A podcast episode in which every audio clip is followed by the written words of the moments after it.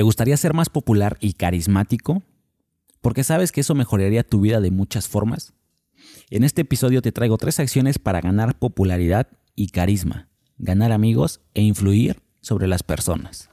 Hola, ¿qué tal? Te saluda Diego Andas y bienvenido a Rómpela, el podcast donde hablaremos sobre todo el fenómeno de la percepción, la tecnología y la innovación. Esto con el objetivo de transmitir conocimientos, herramientas y tips para que puedas romperla en lo que sea que estés haciendo.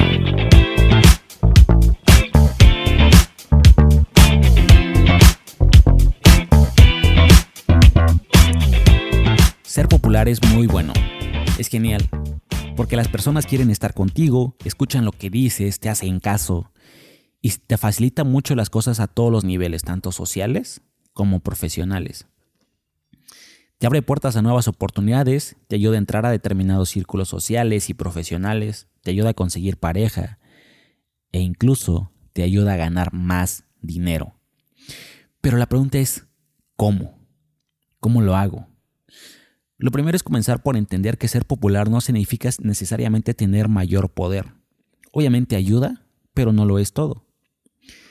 De hecho, abusar del poder puede conseguir popularidad percibida. Me refiero a...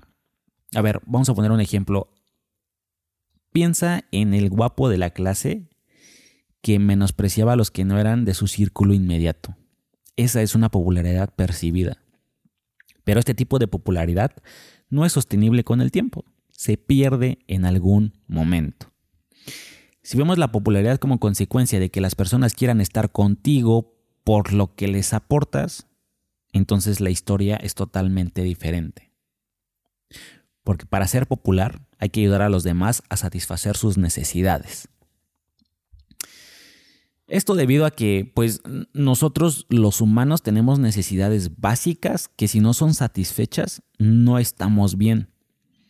Pero en cambio, si satisfacemos esas necesidades, vamos a estar muy, muy bien muy tranquilos y vamos a estar viviendo en una plenitud.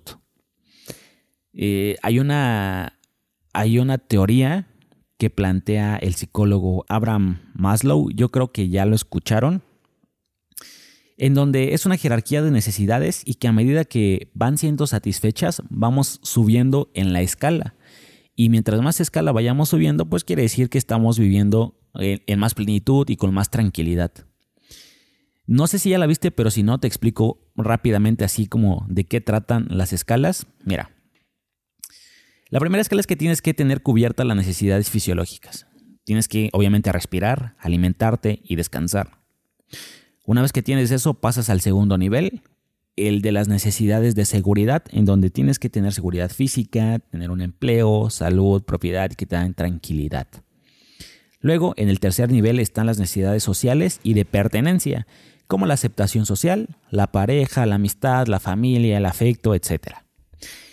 El cuarto nivel es la autoestima y el reconocimiento, en donde entra la confianza, el respeto, el éxito, la educación, el prestigio, el estatus, la reputación, todo lo que te da autoestima y te da reconocimiento.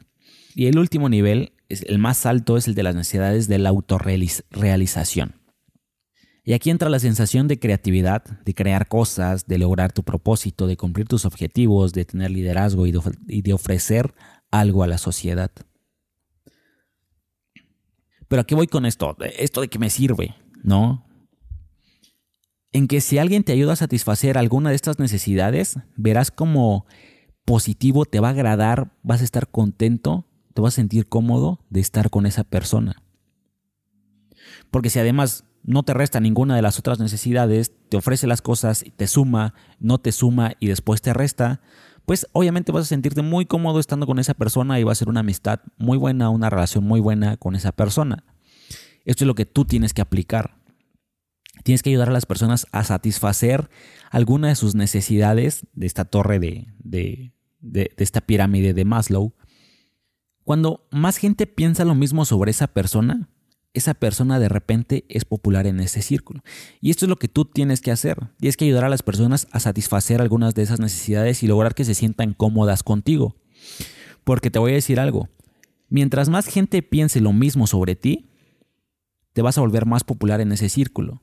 Si más gente piensa que eres una persona muy agradable que les ayudas, que sumas, entonces las personas van a decir, oye, qué agradable. Y si esa misma sensación tienen muchas personas, te vas a volver muy popular.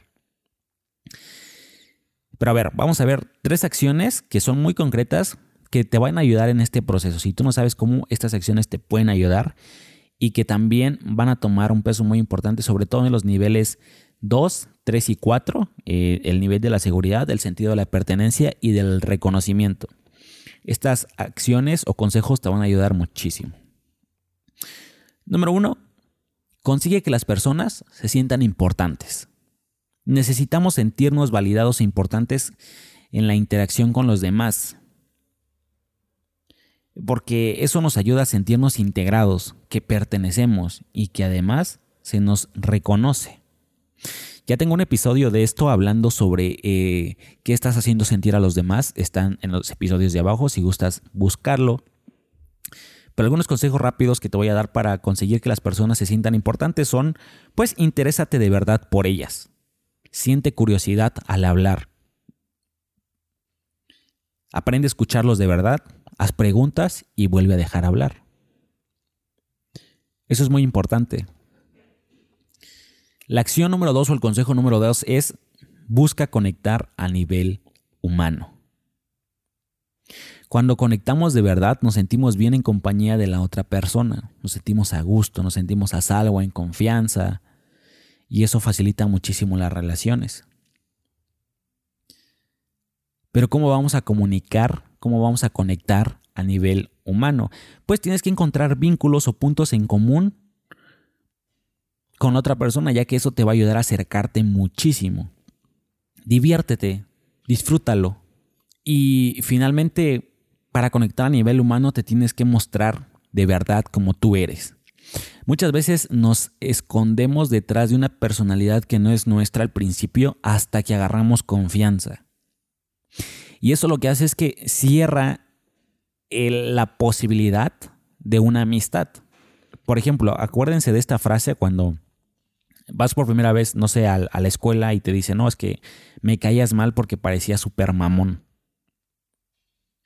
Obviamente te decían así porque estabas en ese momento cerrando las líneas de amistad y cuando ya te conocieron bien, cuando entraste en confianza, te mostraste cómo eras, abriste esas líneas, esos canales de amistad y te volviste amigos de esas personas. ¿Por qué no hacerlo desde un principio? ¿Por qué no acortas el tiempo para fortalecer y hacer la amistad? Muéstrate como eres, como, muéstrate como una persona que está abierta a posibles amistades. Y el consejo número tres es aporta valor. El episodio pasado hablé sobre eh, la clave de la influencia y esto tiene que ver muchísimo con eso. Si no lo has escuchado, te invito a que lo escuches. Es dar a la otra persona algo que no tiene y tú sí. Hacerlo de manera generosa y totalmente desinteresada, ¿eh? Desinteresada.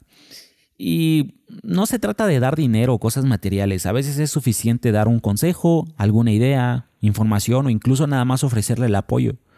Preguntarle, oye, ¿cómo estás? ¿Estás bien? Si necesitas algo, pues aquí estoy a la orden, lo que necesites, ya sabes que cuentas conmigo, porque eso aporta y aporta muchísimo para las personas. Bueno, y dices, bueno, yo no soy bueno para esas cosas, ¿cómo puedo aportar valor? Mira, pregúntate, ¿en qué eres bueno?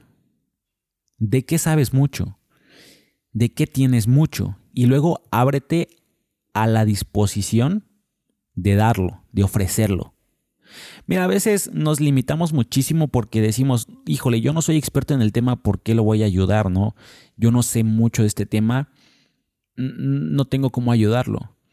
Pero la verdad es que no necesitas ser un experto. Por ejemplo, si la persona te está preguntando algo que ella no sabe, pero tú sabes, aunque sea un poquito más sobre ese tema, trata de explicarle, trata de apoyarla. No necesitas ser un experto. Con lo que sabes, con las herramientas que saben, si ellos te están preguntando, es porque ellos consideran que tú conoces del tema. Y si conoces y si consideran que tú conoces del tema, es porque en algún momento tú dijiste, hablaste sobre algo, comentaste algo, publicaste algo que es relevante para ellos. Entonces, no necesitas ser un experto, simplemente qué cosas sabes más sobre las demás personas que tú les puedes empezar a ayudar, que les puedes empezar a aportar valor sobre eso. Estas son las tres claves para rodearte de personas para que puedas ser un poquito más popular y, puedas parecer más carismático. Te las voy a resumir rápido. Clave número uno, consigue que las personas se sientan importantes. Clave número dos, conecta a nivel humano con las personas. Y número tres, apórtales valor.